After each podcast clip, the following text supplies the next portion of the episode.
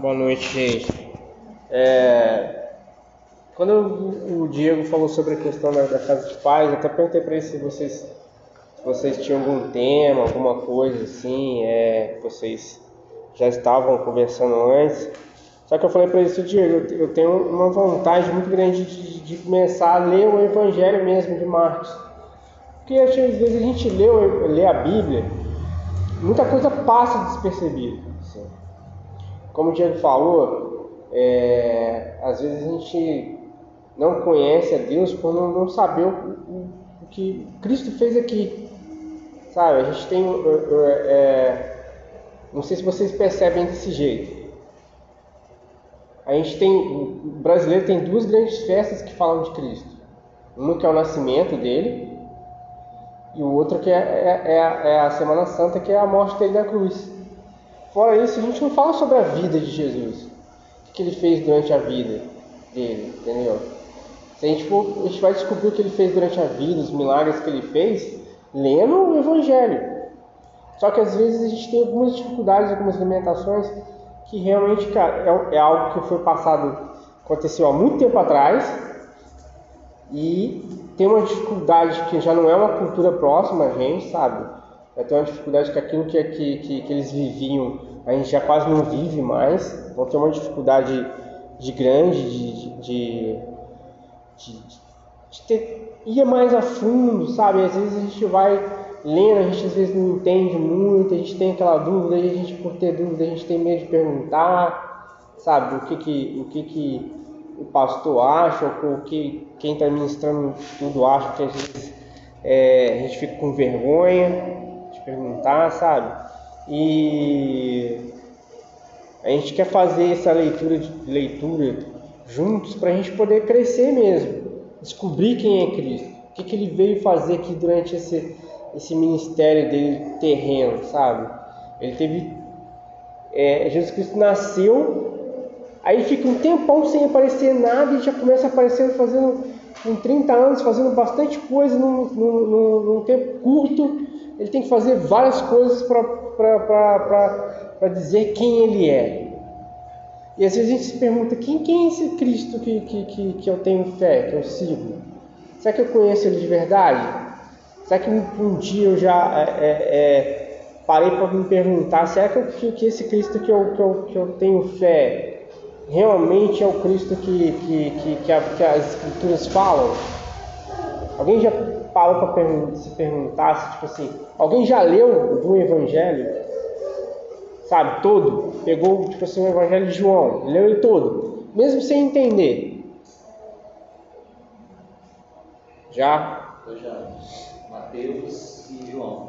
E, e, é difícil às vezes algumas coisas entender sem saber, porque são coisas que são passadas, a, passadas há muitos anos atrás. E às vezes a gente nem viveu, a gente não, não sabe o que, que aquilo representa para as pessoas ou representava, sabe? Aí eu quero começar com a gente ler o Evangelho de Marcos, porque para mim o Evangelho de Marcos é o, é o primeiro dos evangelhos escritos é... Depois que foi escrito Marcos, é que foi escrito Mateus, Lucas e depois mais, depois João. Então Marcos seria o primeiro, primeiro dos escritos. E Marcos ele tem uma uma questão que ele foi escrito para os romanos. Havia uma igreja em Roma, uma comunidade em Roma, que não sabia quem Cristo era. Eles tinham fé em Cristo, mas eles não sabiam de tudo que Cristo fez. Então Marcos escreveu o evangelho que Cristo fez aqui para essa igreja. E ele, Marcos, ele é, por ele escrever para esses romanos, ele escreve de uma forma mais intensa. Ele prefere não colocar o nascimento de Cristo, nem uma genealogia de quem Cristo era parente. Ele começa realmente com o ministério de Cristo. Que o Cristo veio fazer aqui? E ele começa é, é, parafraseando um som de coisas. Vamos ler então? A gente vai ler hoje, pelo menos, vai tentar, tentar estudar aí capítulo 1, do 1 ao versículo 1 ao 8. Aí, alguém pode ler para gente? Marcos, do 1 ao 8. É. O princípio do Evangelho de Jesus Cristo, Filho de Deus. Conforme está escrito no profeta Isaías, enviarei à tua o meu mensageiro, e ele preparará o teu caminho. Vós que clamam no deserto, preparem o caminho para o Senhor. Façam veredas retas para ele. Assim surgiu João, surgiu João batizando no deserto, pregando um batismo de arrependimento para o perdão dos pecados. A ele vinha toda a região da Judéia e de todos os povos de Jerusalém. Confessando seus pecados, eram batizados por ele no Jordão. João vestia roupa feita de pelo de camelo, usava cinto de couro e comia gafanhotos e mel silvestre. E esta era a mensagem. Depois de mim vem alguém mais poderoso do que eu, tanto que não sou nem digno de curvar nem desatar as correias das suas sandálias. Eu os batizo com água, mas ele os batizará com o Espírito Santo. Amém? O primeiro diz assim: princípio do Evangelho de Jesus Cristo, Filho de Deus. Acho que a primeira coisa que a gente tem que se perguntar, ou que vocês, vocês já se perguntam, o que, que é Evangelho? Sabe o que, que significa Evangelho? Boas novas de salvação. Boas novas? Se a gente for fazer uma pesquisa hoje no Google, eu falo que o Google hoje às vezes é o, o novo pai dos burros, porque a gente falava o pai dos burros era, era o dicionário, né? Assim, achava o significado da palavra no dicionário. O Google, ele dá pra gente que o Evangelho é um conjunto de ensinamentos de Cristo. O problema é que isso é muito raso. O Evangelho não é só o ensinamento de Cristo. Ele, o Evangelho é o Cristo. O Evangelho não é um conselho, não é um ensino. O Evangelho é é uma boa notícia. A gente diferenciar um conselho um ensinamento, é algo que eu posso, é é algo que a gente pode fazer. Por exemplo, eu posso chegar no, no, no, no, no Diego, Diego, pinta aquela porta ali agora de azul. É um conselho. Não é uma boa notícia. O Evangelho não é uma boa notícia. O Evangelho é chegar para o Diego assim, Diego, eu passei lá na igreja ontem e pintei as portas. É uma boa notícia. Então o Evangelho é- foi feito para gente. O Evangelho é Cristo se colocando como pecado no nosso lugar. Essa é uma boa notícia. Essa é o Evangelho. E isso muda muita coisa. Porque às vezes a gente acha que o Evangelho é só, é só um conjunto de regras, uma conjunto do que eu devo fazer ou que não devo fazer. Não, o Evangelho é Cristo vivo. O Evangelho é Cristo morrendo pelos nossos pecados. Isso é uma boa notícia. Isso não é um conselho.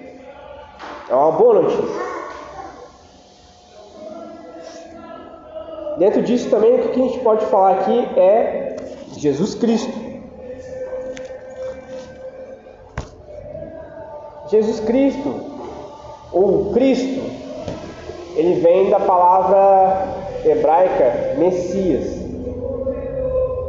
E é bom entender que, por exemplo, Messias não é uma palavra religiosa, não é significa um líder religioso, é um líder político. Messias, o Cristo, significava para os judeus alguém que ia trazer a salvação, alguém que ia trazer algo diferente, o reino. A gente acha que, por exemplo, Cristo significa o nosso líder religioso. Às vezes as pessoas falam que Jesus Cristo, até o Cristo é um sobrenome. Não, Cristo é um título. Cristo é um- um- um- uma função. E a função para os judeus era até mais política. Era a função de, de alguém que ia trazer um reino para a gente. E de fato, Cristo trouxe um reino para a gente. Só que um reino diferente do, do, do que as pessoas podem julgar. Um reino que é feito de, de- de- tanto de material como espiritual. O reino que Cristo é, quer proclamar na terra não é só de, um, de algo que, que, que está por vir, é algo que está agora. Messias é isso, Messias é, é, é, alguém que está trazendo um reino para a gente. É muito mais do que, do que um, um, só um sobrenome ali, um acréscimo na palavra Jesus. É um título. A gente tem que entender que Jesus Cristo ele é Senhor das nossas vidas. Esse Cristo significa ali um ungido. A palavra Messias ou Hamashi em hebraico significa ungido. Cristo tem um título sobre nós. Ele tem um senhorio sobre nós. Nós somos seus servos, a igreja é seu servo. Quando a gente fala que, que, que, que o Cristo é um, algo político, é algo que tipo, mostra algo diferente, um reino diferente, a igreja é aquela que mostra para as pessoas como viver de uma forma boa, entendeu? De uma forma sem pecado, de uma forma que todos se ajudam, de uma forma que todos se veem bem, de uma forma que todos, todos têm um respeito um com o outro. Essa é a nossa função de igreja, de ser aquilo, o reino de Deus aqui na terra. Esse reino que mostra justiça, que mostra é, dignidade, amor ao próximo. Essa é a função da igreja aqui. E é engraçado que, ele, que, que o Marcos prefere colocar no versículo assim, inicial, Evangelho de Jesus Cristo, Filho de Deus. E o que, que significa isso aqui? É uma alusão ao que o imperador romano fazia. Tem que entender que ah, Jerusalém foi dominada pelos romanos. E os romanos, quando eles chegavam em um lugar, eles anunciavam o Evangelho, as boas novas do César, que era intitulado Filho dos Deuses romanos. Então Jesus Cristo quis dizer que, tipo assim, nós não somos filhos dos deuses, nós não somos sob o poderio de, do, do César, do mundo, nós somos, estamos sob o poderio de Jesus Cristo, que é filho de um Deus só, Deus único. É isso que, que, que, que, que Marcos quer, quer enfatizar. Nós somos os servos de Jesus Cristo, Filho de Deus. As boas novas não são as boas novas romanas, não é a paz romana, porque o, o, o César dominava um lugar e trazia prosperidade. As pessoas achavam que era assim, trazia é, rotas comerciais, tal. Não, as pessoas que tinham, começaram a afirmar assim, não, não, o César não trouxe essas prosperidades para mim. Quem trouxe para mim foi Jesus Cristo, Filho de Deus. Então, isso aqui é uma declaração muito forte. Nesse, nesse mundo que, que, que, o Evangelho foi iniciou, falar que era, que era servo de Cristo era algo muito complicado, não era algo fácil. E às vezes a gente acha que o Evangelho é de facilidades.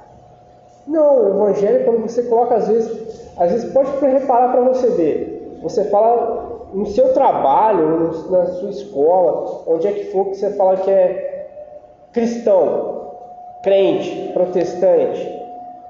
Cara, metade das pessoas, ah não, lá vem a, a, o crentinho. Já começam a, a, a, ser um pouco de contra você, entendeu? Acho que você, você vai é, é, atrapalhar tudo que eles, que eles, que eles fazem.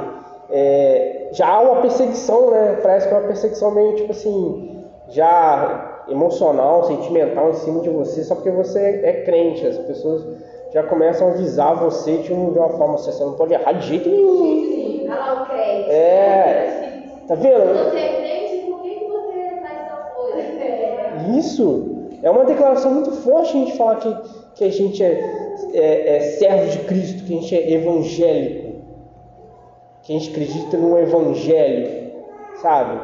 Já é algo muito, muito contrário. Então sempre, sempre foi o evangelho não foi uma coisa fácil. Por isso que às vezes eu falo, ser evangélico, ser cristão, uma pessoa que cria uma religião com facilidade, ele não preferia, ele não ia ser cristão. Se ele quisesse algo que fosse fácil de seguir, ser evangélico não é fácil. É muito difícil. Porque naquela época,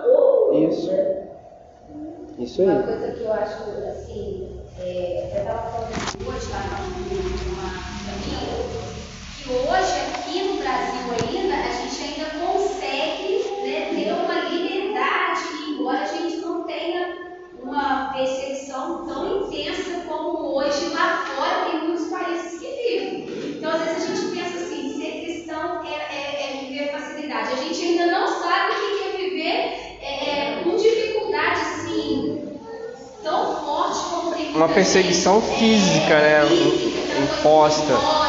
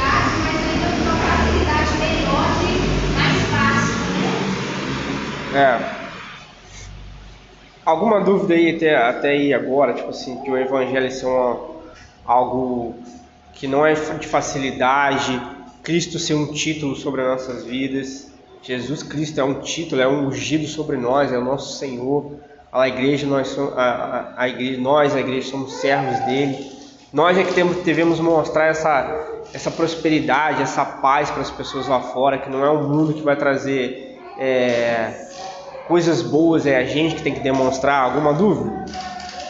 Não? Então vamos seguir lá para o versículo 2. Não sei como é que está na sua Bíblia, mas está escrito para mim assim.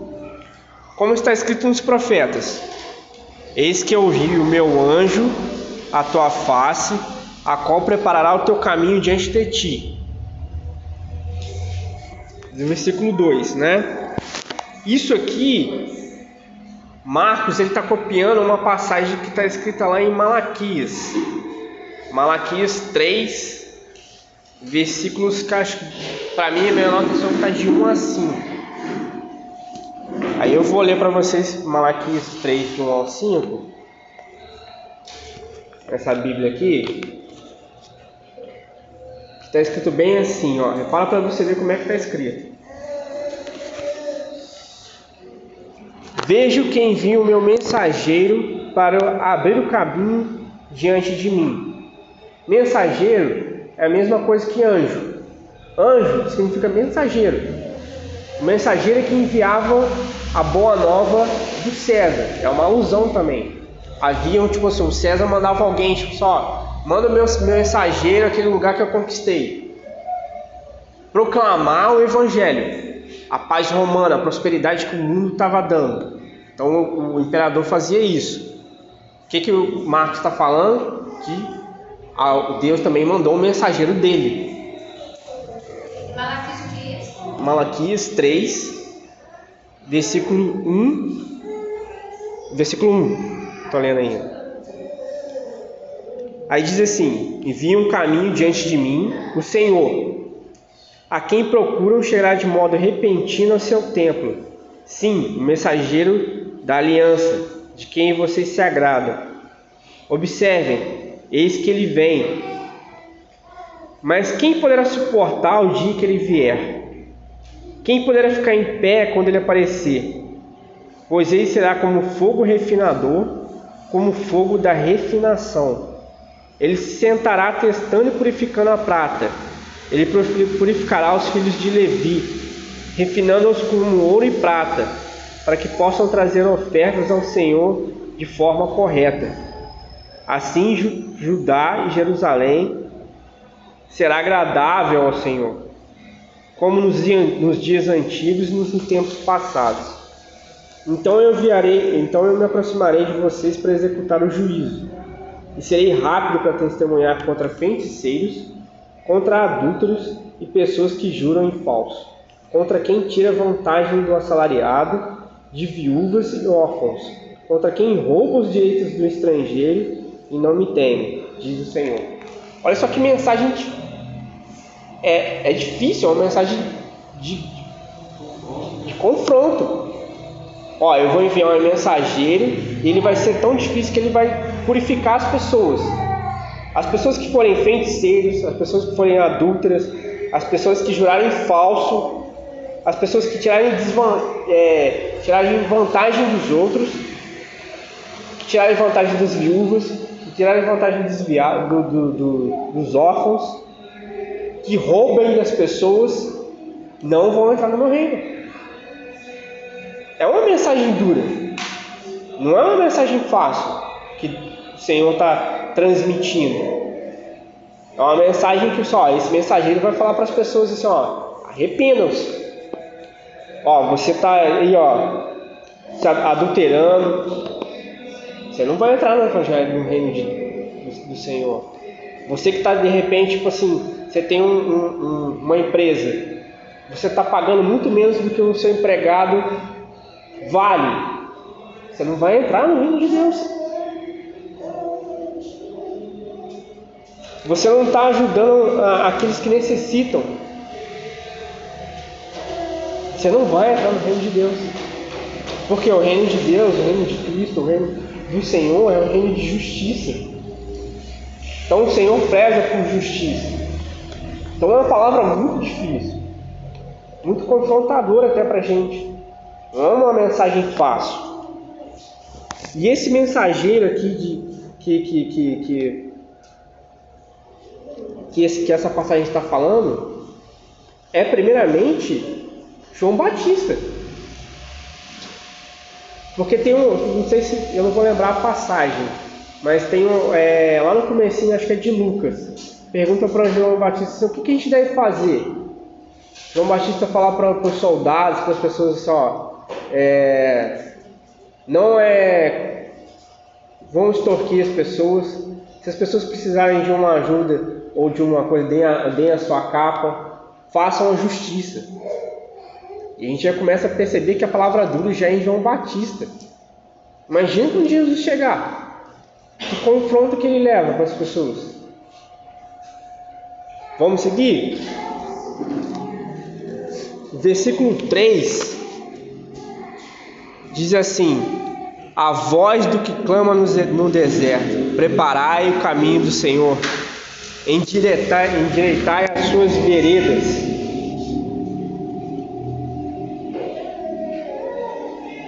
Posso tentar melhorar um pouco aqui dizendo que assim, que a voz que clama no deserto, preparem o caminho do Senhor, abram estradas para ele. Porque veredas é estrada, veredas é um caminho. João Batista dizendo assim: ou Deus está falando sobre João Batista. Eis que esse mensageiro está abrindo caminho para o Cristo, para Jesus. Isso aqui também é uma alusão ao que os imperadores romanos faziam. Os imperadores romanos eles abriam estradas. O caminho, por exemplo, de Damasco, em que Paulo ele é, tem uma uma visão do, de, de, Cristo, é uma estrada que, o, que, que os romanos abriram. Paulo, para poder pregar em todas as suas missões, eles tinham que ir por um caminho que não era aberto, que os romanos abriram. Olha só, Deus ele usa o inimigo dele, o inimigo do mundo, os romanos, para facilitar que a mensagem do Evangelho se espalhe. Porque se imagina se não tivesse estrada, tudo fosse tudo fechado, Como é que Paulo ia passar de uma cidade para outra anunciando o evangelho?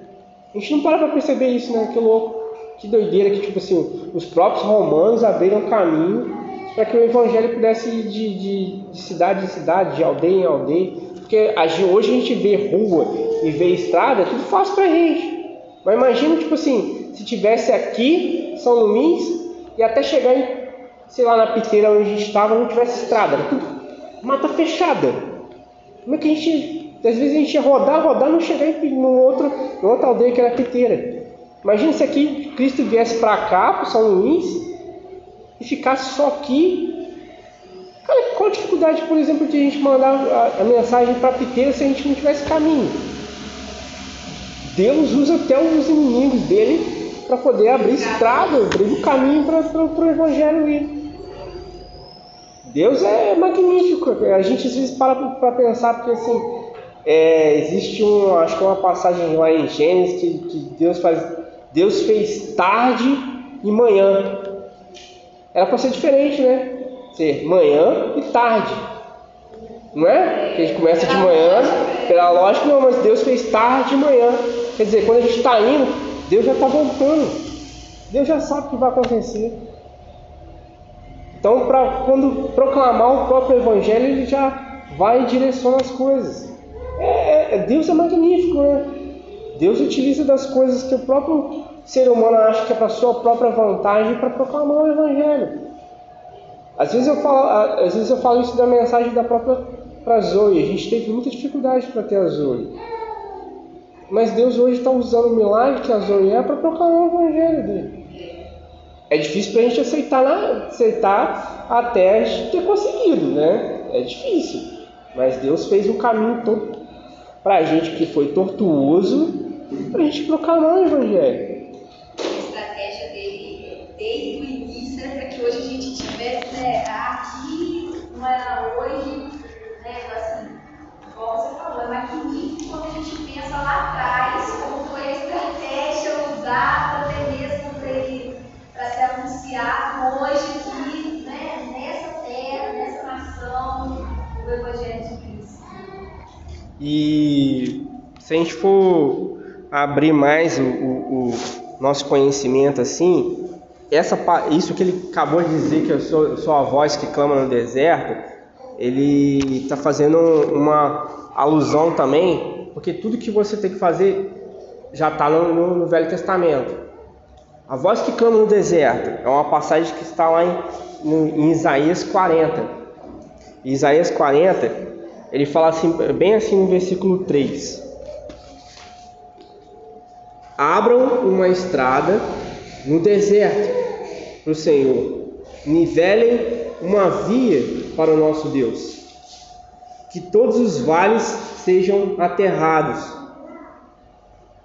E todas as montanhas e colinas sejam rebaixadas, que os lugares acimentados sejam aplanados, que as escarpas se tornem planas. Então a glória do Senhor será revelada a toda a humanidade, e um conjunto verá, pois a boca do Senhor se pronunciou. Olha que interessante, está falando sobre facilitar para que o Evangelho se, se, se, se propague. Aplanem as montanhas, abram uma estrada no deserto, Vendo, reforçando o que a gente acabou de falar, lá no Velho Testamento, Isaías falou isso. Abram uma estrada no deserto aplanem as coisas. Lógico, a gente pode levar isso para o lado espiritual. Abram uma estrada, um caminho em nós. Abram, aplanem a, a, as montanhas. Retirem tudo que a gente tem de dentro da gente que, que, que dificulta que, que, que, essa mensagem entre em nós. Mas também tem uma, uma algo se cumprindo, sabe? Abram uma estrada. Os romanos falaram e abriram a estrada para o evangelho ser, ser proclamado.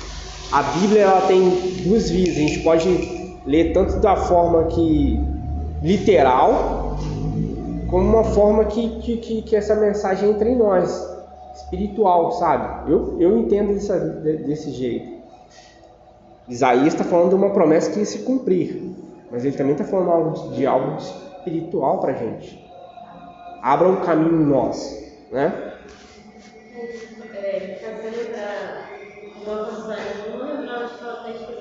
Escrito no Salmo, não. E fala que para a gente não deixar que, que criam dentro de nós raízes de amargura. Então se fala raízes de amargura porque alguma coisa vai crescer. E quando a gente começa, às vezes, a amontoar coisas dentro de nós, essas, esses montoar vai se tornando montanha de sentimentos. Então a gente também tem que literalmente aplanar as nossas montanhas e falar para o Senhor, Senhor, o negócio é aqui. Direitar os nossos caminhos. O nosso caminho é dentro. O dentro é, é frenético. É frenético, é. Às, às vezes, cara, a gente. é, eu fiz um curso uma, ép- uma época de, de aconselhamento pastoral e eu entendi uma coisa muito interessante. Demônio, ele é um parasita. Ele se alimenta de lixo. Todas as coisas que a gente, que a gente deixa na gente, falta de, de perdão, amargura, é, é, algo que a gente fez no passado que a gente. Oi? ódio, rancor, tudo é lixo para ele se alimentar. E às vezes a gente quer que Deus limpa, mas é uma função nossa. Ele vai nos mostrar onde está, mas é a gente que tem que limpar.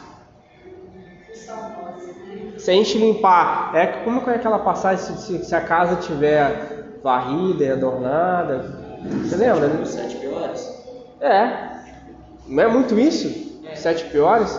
Exatamente. Se a casa estiver limpa, mas não tiver ninguém tomando conta lá dentro, sete piores vão, vão vir. Né? Mas agora se tiver limpinho o Espírito Santo estiver lá dentro, que demônio que vai entrar? E é até interessante que uma passagem de Lázaro, ele poderia muito bem pegar e tirar a pedra. Mas ele disse o quê? Tirai. É, tem função que é nossa. É, Tem função que é nossa. Algumas vezes que, é, pegando o que vocês falaram, é isso, porque às vezes a gente olha demais a dificuldade. né? Às vezes a gente já cria uma resistência dentro da gente e a gente pensa assim, não vai dar, a gente não consegue. E é algo que, infelizmente, Deus ele não vai fazer por nós, né? é algo que a gente tem que fazer. Uhum. Então, às vezes a gente olha assim, ah, é muito difícil, já cria uma barreira em cima daquilo ali e a gente mesmo faz aquilo que nós precisamos fazer. É Mateus 12, Abel, 12, Mateus 12. é, 43 ao 45, quer ler? Pode ler? Pode ler pra gente. Quando o espírito imundo sai de um homem, passa por sete lugares áridos procurando descanso. Como não encontra, diz: Voltarei para a casa de onde saí. Chegando, encontra a casa desocupada, varrida e morna. Então vai e traz consigo outros sete espíritos piores do que ele, e entrando passam a viver ali. E estando e, e o final, o estado final daquele homem torna-se pior do que o primeiro. Assim acontecerá com essa geração perversa. Tá vendo? Vamos. Tem alguma dúvida aí, gente? A gente pode seguir? O versículo 4 vai dizer assim: Apareceu João batizando no deserto e pregando o batismo de arrependimento para remissão dos pecados. Bom, por que, que, que, João apareceu no deserto? Primeiro, para se cumprir aquela palavra em Isaías: Eis que uma voz clama do deserto, endireitai os caminhos. Mas também, muitos, vão, vão, vão, é, muitos teólogos, muitos estudiosos vão falar que João Batista ele era de, de uma. Uma. Como posso falar isso? uma. Uma classe de pessoas que eles se retiravam da, da, da, da sociedade e viviam no deserto de forma é, penitenciária. Por isso que, que João é, comia gafanhotos, mel silvestre, porque ele se retirou da, do- do- da cidade de Jerusalém e tal, para viver no deserto separado de uma forma é, a buscar a santidade. Um dos essênios, né? Isso, dos essênios. Mas também os essênios eles acabavam que eles não anunciavam muito o evangelho para o resto do, do, do mundo. Então pode ser que João Batista foi dessa, de- dos essênios, mas uma hora ele também se retirou dessa comunidade para ficar no deserto para proclamar o evangelho. Então, tipo assim, algo que, que, é, que, é, que é um pouco Esse grupo, Duvidoso. Esse, esse grupo eles levavam a purificação espiritual de uma forma muito rigorosa. Né? muito rigorosa. Então, E eles também consideravam todos os que eles estavam na sociedade como já perdidos. Então pode ser que João, ele ou ele aprendeu com eles, ou ele foi ensinado com eles, mas uma hora ele se, ele se preferiu se, se, se afastar para proclamar o evangelho. Porque João Batista ele tinha uma função ali, proclamar o evangelho do arrependimento para a remissão dos pecados. É, isso mostra também isso eu tô. Peraí, peraí, acho que eu me perdi. 4, versículo. Versículo 4, né?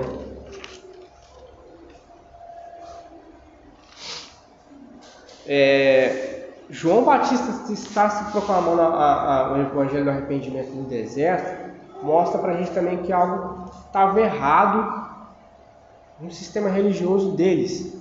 Por quê? Se você for ver na, em Lucas, vai falar que João Batista ele era filho, ele era filho de, um, de um sacerdote que, estava, que, que era é, membro do templo, e a mãe dele também era de uma linhagem dos, dos primeiros sacerdotes que tinham. Quer dizer, João era para ele ser o sumo sacerdote da época, é para ele estar tá lá dentro do templo. Mas se ele não está no templo proclamando o evangelho, alguma coisa está errada. Entendeu? Por que, que ele está no deserto? Às vezes a gente tem que, que, que parar para pensar. O sistema do, do, do, religioso deles talvez estava tão corrompido que o cara não quis nem ficar com os essênios que não, não falavam nada para a sociedade, ou que às vezes estavam no, no, no sacerdote que eles estavam vendidos para os romanos, é, atrás de. Naquela época o, o sacerdócio estava tão corrompido, isso que você falou aí é uma, é uma, é uma realidade. o sacerdócio estava tão corrompido que era como o filho ele assumiria o papel do pai no ofício do, do, sacerdócio. Então João Batista ele seria o próximo. Ele seria o próximo. Era exatamente como aquela puxada de tapete, né? Tiraram ele para colocar Isso. aquela linhagem. Você falou muito bem. Herodes, Caifás e tudo. É. E se for ver que Herodes e Caifás, ele parece que são dois sumos sacerdotes. É Anás e Caifás, né? É, Anás e Caifás. Era para ter um só. Ou esse, acho que um é sogro do outro, né? Ou o outro influenciava dele, tanto ele que, que, que as pessoas tinham, pareciam que, que sempre é citado na Bíblia dois. Era para citar um só, e tinha, havia só um sumo sacerdote. Mas já estava corrompido de alguma forma. Isso que, tipo assim, João Batista aparece lá no, no deserto. É, em toda a província da Judéia, Jerusalém, iam ter com ele. Todos eram batizados por ele no Rio Jordão, confessando seus pecados. Isso faz esse reforço de que as pessoas não estavam nem buscando mais o sumo sacerdote. O templo, a mensagem de João Batista era tão verdadeira e tão, e tão é, é, é, é bíblica em relação ao que, que o Velho Testamento estava pronunciando, que as pessoas iam até ele no deserto. Imagina se a gente fosse, se a gente estivesse aqui, pô, tem alguém anunciando um, um, um evangelho, é, não sei onde que é um lugar muito afastado aqui da gente. Antônio Rocha. Antônio Rocha. A gente fosse sair daqui até lá no Antônio Rocha para ouvir a mensagem do cara. É mais ou menos isso.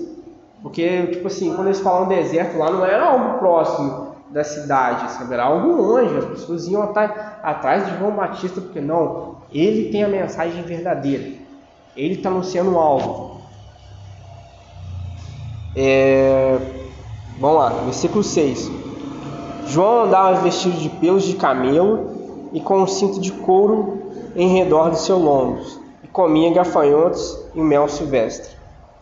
Bom, esse, esse reforço da característica aqui ele vai mostrar que João é, ele tinha uma, ele, uma alusão com Elias. Você lembra do profeta Elias no, no Velho Testamento? Alguém lembra do profeta Elias? O Diego, tem como você abrir 2 Reis, capítulo 1, versículo 8? E alguém abre também João, capítulo 1, e vai ler o 19 e o 23 para a gente. Segunda Reis 1, 8. A outra pessoa abre João 19, versículo 19. João 1, 19. E eu vou abrir aqui Mateus 17. É. Não, João capítulo 1, versículo 19. Perdão.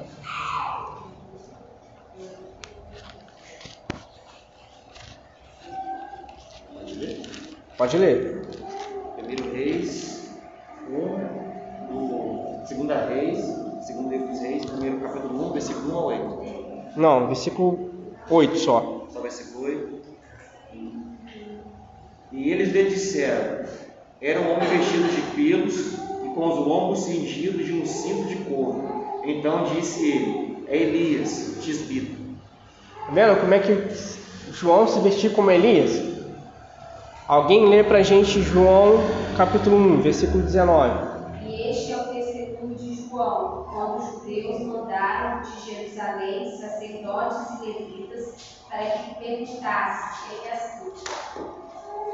Lê até o 23 pra gente. E confessou e não negou. Confessou, eu sou o Cristo. E perguntaram-lhe, então quem és, pois? És tu Elias? E disse, não, não sou. És, és tu profeta? E respondeu, não. Disseram-lhe, pois, quem és tu? Para que, para que dissemos resposta àqueles que nos enviaram. Quem disse de ti mesmo? Eu estou tudo seguindo na minha. Diz, eu sou a voz do que clama no deserto, endireitarei o caminho do Senhor, como diz o profeta Isaías. Tá vendo? Aí lá em Mateus 17 tem uma discussão entre os discípulos de Cristo e o próprio Cristo que diz assim: é, E seus discípulos interrogaram dizendo: Por que dizem então que os escribas, que é mister, que Elias vem primeiro? Porque os judeus acreditavam que antes do, do Cristo vir, do Messias, iria vir alguém, iria vir Elias. Alguns acreditavam que ele viu que o próprio Elias ia voltar ou que uma figura igual a Elias, Elias ia aparecer, entendeu? Aí Jesus Cristo diz assim: Em verdade, Elias virá primeiro, restaurar todas as coisas. Mas digo vós que Elias já veio e não conheceram, mas fizeram-lhe tudo o que quiseram. A fim, farão ele também padecer o filho do homem. Então entenderam os discípulos que ele, eles falavam de João Batista, quer dizer, João Batista é muito ligado à figura de Elias. A, a, a, a promessa do, do, que os judeus acreditavam que um Elias vinha vir primeiro que o Cristo. E Cristo estava mostrando assim: ó, não é Elias em, em, si que vai voltar, mas alguém que vai proclamar, vai ser um profeta igual a Elias. Aí a gente vai ver que, que, que o próprio João Batista se vestia como, como Elias, com, com pelos de camelo e um cinto de couro também. Entendeu? Então ele está mostrando só, eu sou Cristo. Jesus está falando para eles, eu sou Cristo. Os, os escribas falam que Elias tem que vir primeiro, mas eles não reconheceram Elias em João Batista. Está dando para entender? João Batista veio proclamando o evangelho de arrependimento primeiro até que Jesus. Ó, arrependam-se, coisam aqui, é, batizem na água, se limpem, para que vocês recebam o reino de Deus. Então, Elias já tinha visto, vindo, que era João Batista. Ficou muito confuso aí? Ou não? Versículo 7. É, e pregava dizendo: Após mim vem, vem, vem aquele que é mais forte do que eu, a qual não sou digno de abaixando e desatar a correia das suas alparcas. Primeiro que, que, que João Batista está falando assim, ó, que eu não sou digno, digno de, de abaixar para baixar para soltar as sandálias dele. Porque isso era, isso era um, um, um serviço de, de, de um escravo. O escravo é que quando o Senhor chegava, desatava as sandálias dele, limpava os pés do Senhor. Então, eu, eu não sou digno nem de ser para ser escravo de Cristo. É mais ou menos isso que, que, que, que João quer dizer ali. Entendeu? É... Isso quer dizer também que, que tipo assim, é, João Batista ele estava se colocando que ele não era o Cristo. Porque todo mundo estava pensando, lembra que vocês viram a passagem em João, e tal, todo mundo perguntando, você está aqui proclamando o evangelho, está vindo opção de gente, você é o Cristo, você é o que vai trazer o reino para a gente? Ele falou, não, eu não sou nem digno nem de, de, de, de desatar a sandália de quem está vindo. Eu não sou digno disso. Entendeu? Eu sou o menor dos menores. Por isso que acho que tem aquela passagem que ele, que, que ele cresça eu diminuo. Isso é uma, uma, uma, uma frase de João Batista. Eu não sou digno de, de, de, de, estar, eu não estou à altura dele. Eu não estou à altura de quem é o Cristo.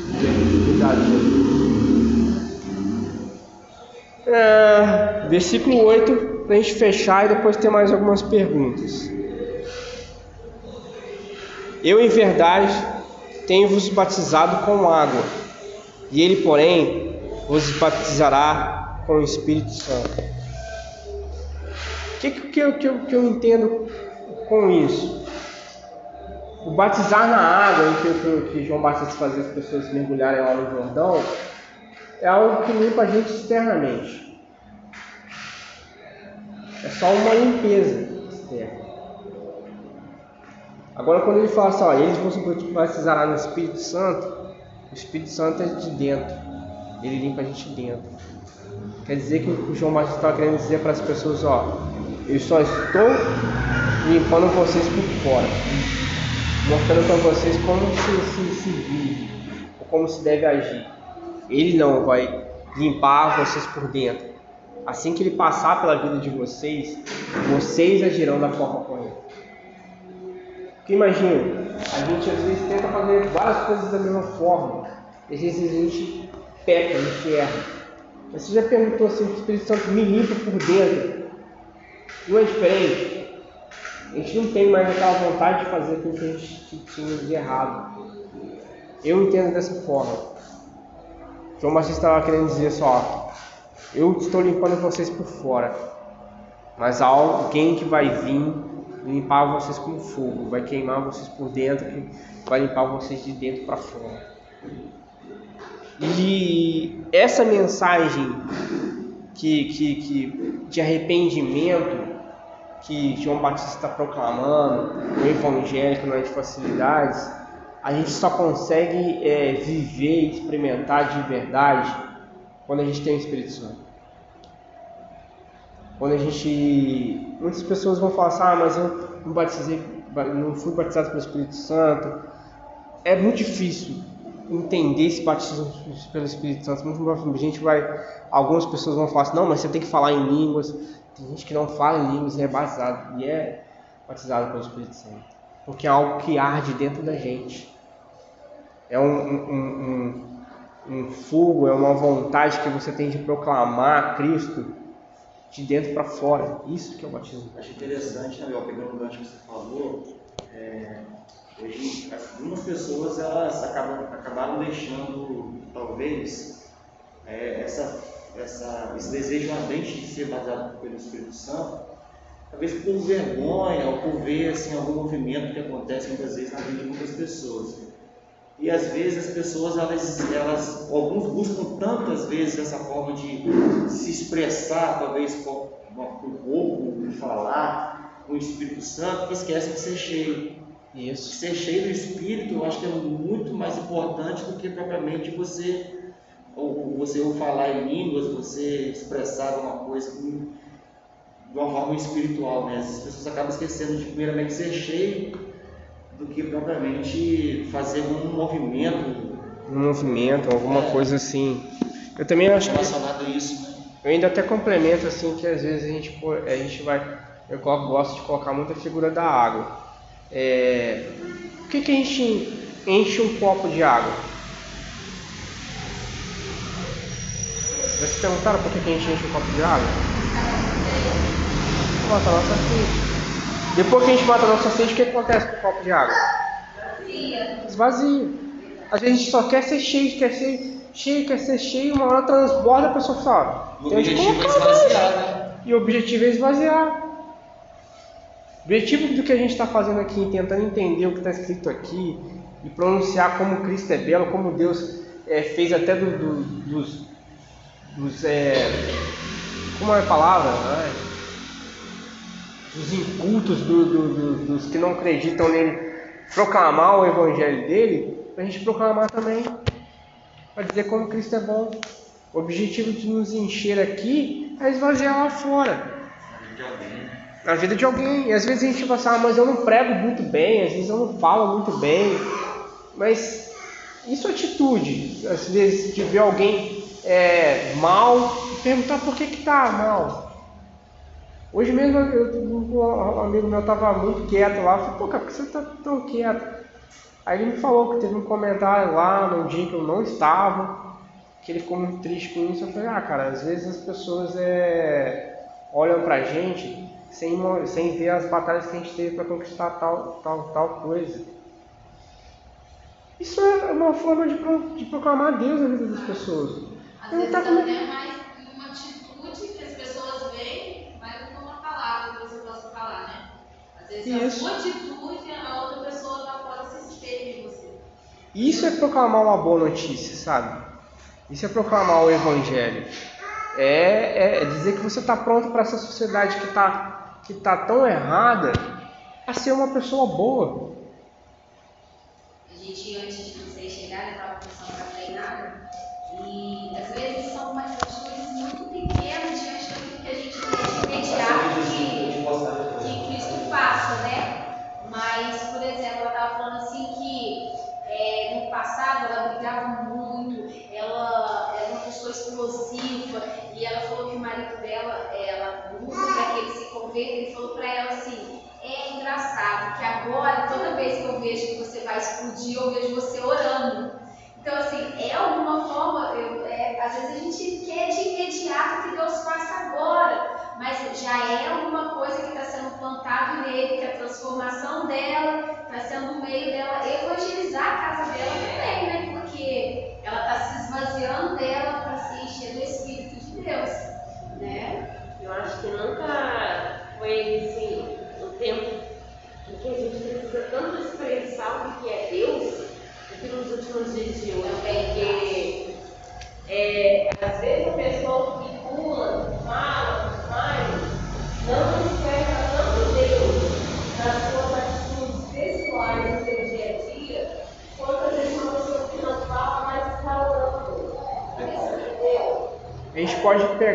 essa questão de tempo de, de, de pessoas querem se converter até para o nosso próprio estudo. Imagine quanto tempo atrás Isaías falou que ia, que ia ter um, uma mudança para Israel, que ia ter, uma, ter estradas, que, que, que, a, que Cristo, que, que o Deus ia ser proclamado para muitas, muitas vidas, para muitos lugares, até se cumprir lá no Novo Testamento. Às vezes eu tenho, eu tenho, as Bíblias hoje não tem mais, mas entre o Velho Testamento e o Novo Testamento tinha uma folha em branco. Aquela folha em branco significava 400 anos de, silêncio de Deus. Imagina, e olha que Isaías é antes ainda desses 400 anos. Imagina quanto tempo se demora para se cumprir uma palavra que Deus falou. E às vezes a gente quer as coisas nossas para. E agora? Imediato. Agora. Imediato. Se não der agora, eu desisto. Na verdade. Uma coisa que o Beto falou interessante é a gente é, desenvolver em nós né, a busca pelos frutos do Espírito. Né? É, isso é tão importante quanto ser cheio também, porque é, às vezes a gente, se a gente não se policiar, a gente acaba entrando por um caminho, uma falsa espiritualidade, aonde aquilo ali às vezes não condiz de fato com o que Deus gera em nós, né? Então o fruto do Espírito ele é importante para que a gente possa é, expressar Deus fora daqui. Né? Aqui a gente está reunido como igreja, mas ter um momento que a gente vai explodir, vai ter momento que a gente vai ser provocado, ter um momento que a gente vai irar, ter um momento que a gente vai fazer alguma coisa, e aí é o momento que a gente precisa de fato é, esboçar nós temos o fruto do Espírito sobre a nossa vida. Né? Eu acho Acho que se a gente fosse, se eu fosse tirar, eu sempre tiro essa, essa mensagem. É, o Evangelho, a gente às vezes trata o Evangelho muito como algo para para depois da nossa morte, sabe? Já viu muitas pessoas falando assim, é, se você não se converter a Cristo agora, quando você morrer você vai para o inferno. Se você acreditar, você vai para o céu. Não, a boa notícia é para agora também.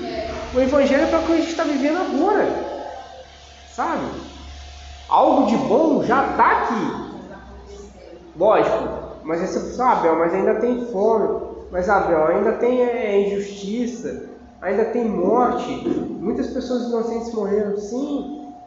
Mas tem coisas que já estão na nossa, nas nossas mãos. Isso de fato se deve por causa do Evangelho. E isso tipo, acho que a igreja tem que começar a aprender a, a, a, a proclamar esse Evangelho para agora, sabe? Esse Evangelho para que tipo, você, poxa, né, dentro dessas comunidades, não é, não é nem esse espaço aqui, nessa comunidade, a pessoa que, que passa por um problema ou tem alguma é, diferença entre as pessoas, ela não vai ser julgada, ela vai ser tratada com carinho. Lá no serviço, o rapaz perguntou uma coisa para mim sobre a questão de, de, de, de homossexualismo. Ah, mas hoje os homossexuais acham que se você ser cristão, você é contra eles. Eu não sou contra os homossexuais, sou contra a prática dele. Se um homossexual entrar aqui, a primeira coisa que a gente deve fazer é não receber bem, amá-lo. Nossa, nossa função não é falar para ele só que você está fazendo é errado. Nossa função para ele é apresentar Cristo. Porque o Espírito Santo é que convence, convence a gente do nosso, do nosso, do pecado e do nosso juízo. Então, o papel de mostrar para ele que o que ele está fazendo errado não é nosso, é do Espírito Santo. O que a gente tem que apresentar para ele é Cristo. Às vezes pessoas de uma forma tão errada, né, Bel? Acaba querendo falar algo que, em vez de você ganhar, você acaba afastando. Você acaba afastando. E isso é uma coisa tão séria. Eu acho que é, eu tenho. Eu tenho lá no serviço, o meu coordenador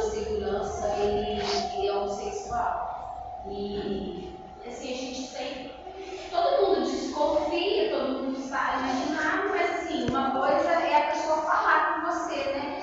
E teve um dia que a gente estava lá no serviço e ele começou, e ele, a gente começou a falar e ele sempre fala assim, nossa, eu gosto de conversar com você, porque toda vez que eu estou com você eu tenho paz e tal, e a gente começou a falar de Jesus e tal. Aí do nada ele quis me pegar, porque ele falou assim, eu ia na igreja católica com a minha mãe, e hoje eu não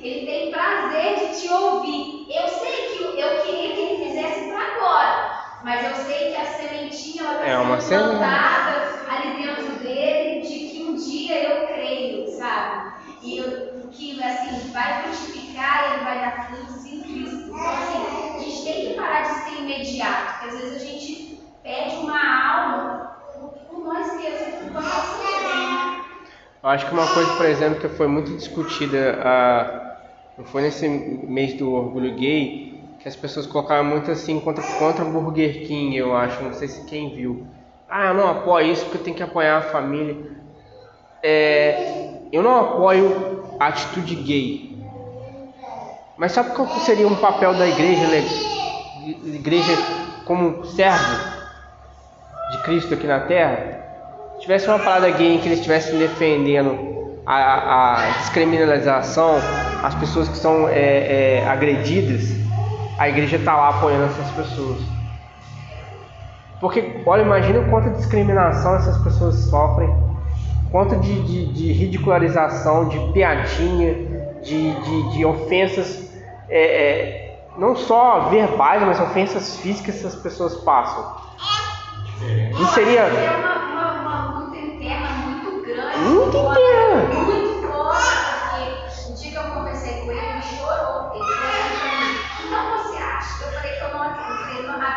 Acha que a Bíblia. Ah, é, é coisa muito, ele mas a Bíblia não muda. Eu falei: você acha que Deus erra? Nunca, Deus não erra. Ele falou pra mim: nunca, Deus não erra. Eu falei: Deus, a Bíblia fala que Deus criou homem e mulher. Aí ele travou.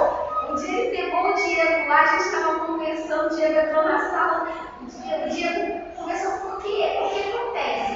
Eles querem uma palavra, e às vezes a gente quer um julgamento, mas eles não querem isso. Aí um dia que eu conversei com ele, ele falou para mim assim, você acha que eu sou feliz? Você acha que eu não sou? Você acha que eu queria ser assim? Aí a gente é, entra aquilo que você falou. A gente não sabe também como é a vida deles. E nós, como cristãos, temos que ser abrir o caminho, né? Isso que você falou, o caminho para que Jesus ele. Nós somos o É, caminho. Nós somos o caminho. né? Então. A igreja, é- por muito tempo, antes de ter o nome ser cristão ou cristianismo, era o, o povo do caminho. E às vezes é isso que a gente tem que lembrar que a gente é. Que a gente é o, o, o, o, o bom de Deus aqui. Se a gente pensar muito nisso, a gente vai. Quantas pessoas a gente vai conquistar, sabe? Quantas pessoas a gente vai realmente transformar, sabe? Se a gente imagina que a gente, que, que se a gente pensar que a gente é o bom de Deus na, na terra, é a vivência, é, é o sal da terra e luz do mundo que a gente é. Isso tudo se, se, se começa com o Evangelho, que não é um conselho que a gente vai te dar, que a gente não vai chegar para essa pessoa que é homossexual, que só para de fazer isso. Não, a boa notícia é Cristo veio, Cristo morreu na cruz, porque Ele te ama, por você. É isso que a gente tem que coisar, a gente tem que colocar o Evangelho, a boa notícia. Não falar pro cara só, se você continuar assim, você vai pro inferno. Isso é um conselho. Se a pessoa segue ou não. Mas o que a gente sempre fala às vezes é que tem pessoas que às vezes elas apontam as falhas, mas não mostram a solução, né? Então não adianta você chegar para uma pessoa e às vezes recriminar ela, às vezes por uma parte que a gente fala que não concorda com o que a Bíblia diz, mas também mostrar a direção. Né? Aí fica uma situação bem difícil, né? Bem complicado. Amém, gente? Obrigado pela atenção de vocês. Qualquer dúvida que vocês tiverem quando reler isso aí, se quiserem me perguntar.